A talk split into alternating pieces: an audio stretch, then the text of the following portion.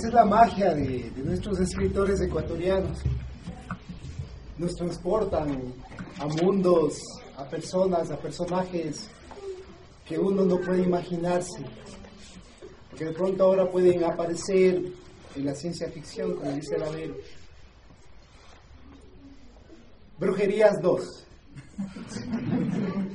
Oiga, ¿qué haría usted si le encuentra a su novia o a su marido con un amante? ¿Qué haría? ¿Qué haría usted? ¿Matarle? ¿Matarle? ¿Qué haría? ¿Qué haría usted? ¿Arrastrarle? No, sería mucho después de arrastrar. ¿De qué haría? O sea, la mayoría de los casos, si usted lee en la prensa, en los, en los extras y toda la crónica de Roja, lo que hacen los maridos es matar a la mujer y a veces matarle al otro, al segundón. ¿Cómo le decían en mi época? El, el arropado. ¿no? Es antiguo ese dicho, el arropado. Y sacar su pistola y pim, pim, pim, pam, pam. Eso, pero esa es una cosa que la gente lo hace porque no sabe, no conoce lo que se puede hacer si supiera brujería. ¿Sí? Yo cuando le vi a una mujer con, con mi amigo, con el arropado, no con el guardarropa, aunque sí parecía guardarropa porque era así. Lo primero que se me ocurrió era ir a conseguirme una pistola y darle cinco tiros. Pero era chilo, artista. Era. ¿Quién me va a vender una pistola? Antes sí vendían, sí les contaré. Ahí en los mercados sabían vender, donde vendían los picos, las barretas. Debajo de los costales estaban las pistolas. Pegarle al tipo, horrenda bestia.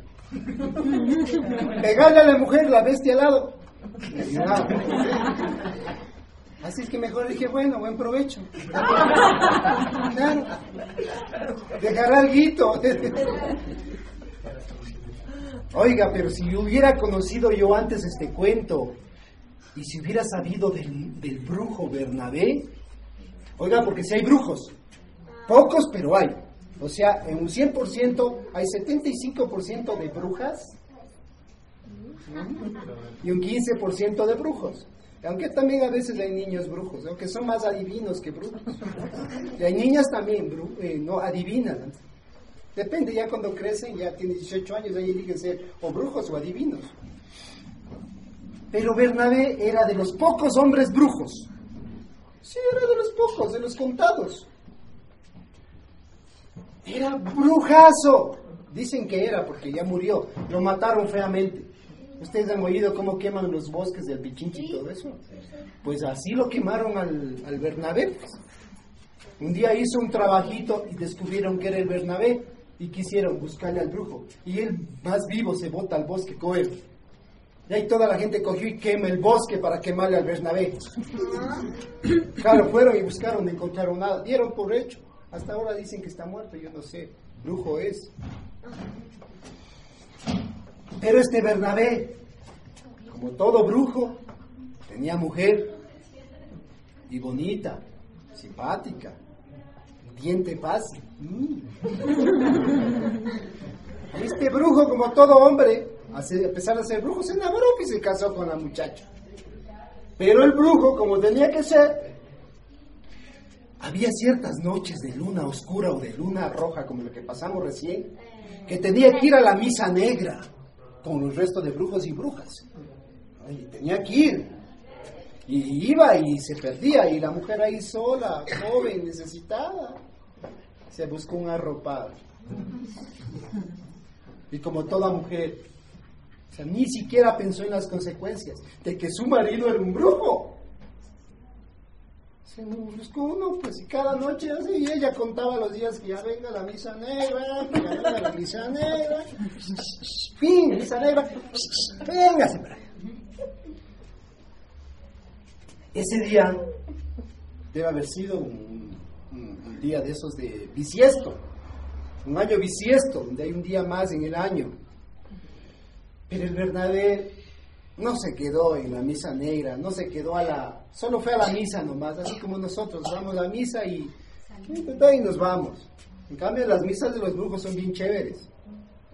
Hay misa, hay banquete, hay comida, hay show. Y uno puede ser parte del show. Tuvo, tuvo, tuvo eso, también hay. Pero ese día el Bernabé estaba así como aburrido. Yo no, ya he visto el mismo show toda la vida. La misma bruja que se desnuda. La misma comida. ¿Cuándo cambiará este mundo de brujerías? Me regreso a mi casa. Pim, plan, plum. Regresó a su casa. Pim, asoma. Ya el olor le avisó.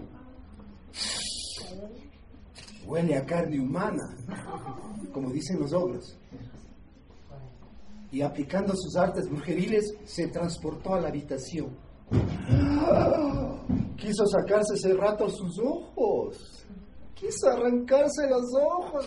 Si no quería haber visto esa escena que vio a su mujer, a la que más quería, por la que tanto había brujeriado como un humano cualquiera. Ni siquiera le había traicionado con otro brujo, sino con un humano. Y no, señores, no, señoras, no hizo lo que hace cualquier humano, no sacó la pistola y pegó cinco tiros al infiel y le pateó al, al otro por arropado. ¡No! Se mordió la lengua, apretó los dientes, los dientes sonaron como si estuviera comiendo arena así. Se fue a su laboratorio. Buscó cera negra, tres libras. Sangre de murciélago, cinco gotas. Escupitajo de brujo enojado. Lo que usted quiera. ¿Y sabe qué hizo? Dos perritos negros chiquitos. Les puso ahí en su mesa redonda y empezó. Abrax, abrax, ap, ap, abrac, abrax, abrax, abrax, abracadabra, abrac, abrax,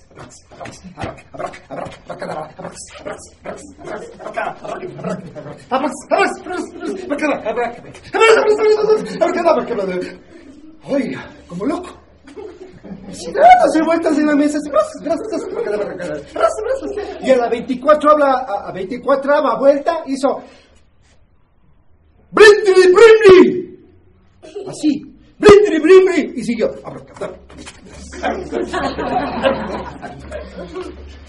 Los otros en la habitación ya habían terminado de amarse. O como dice mi hija cuando me ve a mi, mam- a mi mamá, casi digo, a mi mujer conmigo, que salimos del cuarto, ya salen enrollándose, no.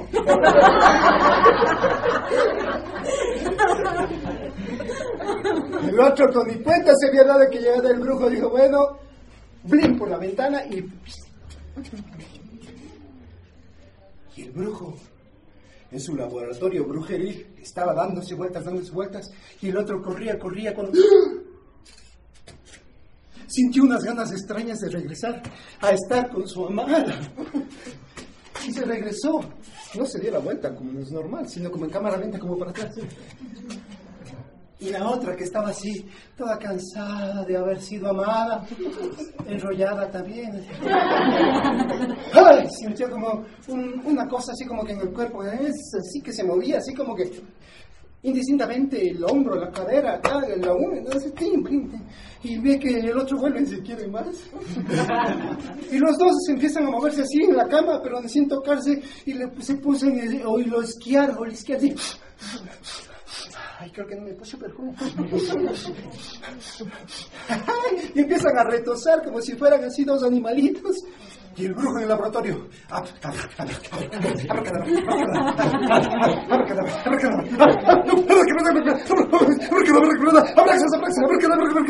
Y los dos en la habitación estaban empezando a darse la vuelta, a darse la vuelta. Cuando pronto sentían que le raspaba aquí el coxis, así, el final del rabito de, la, de la columna, y se raspaban. Y se trataban de ver y se trataban de ver. Cuando de pronto, ¡pum! Le salió el rabo. Sí. Y olieron que su rabo olía. Porque ¡bling! Se les estiró la nariz así como 15 centímetros más adelante. Y de pronto escucharon en el fondo.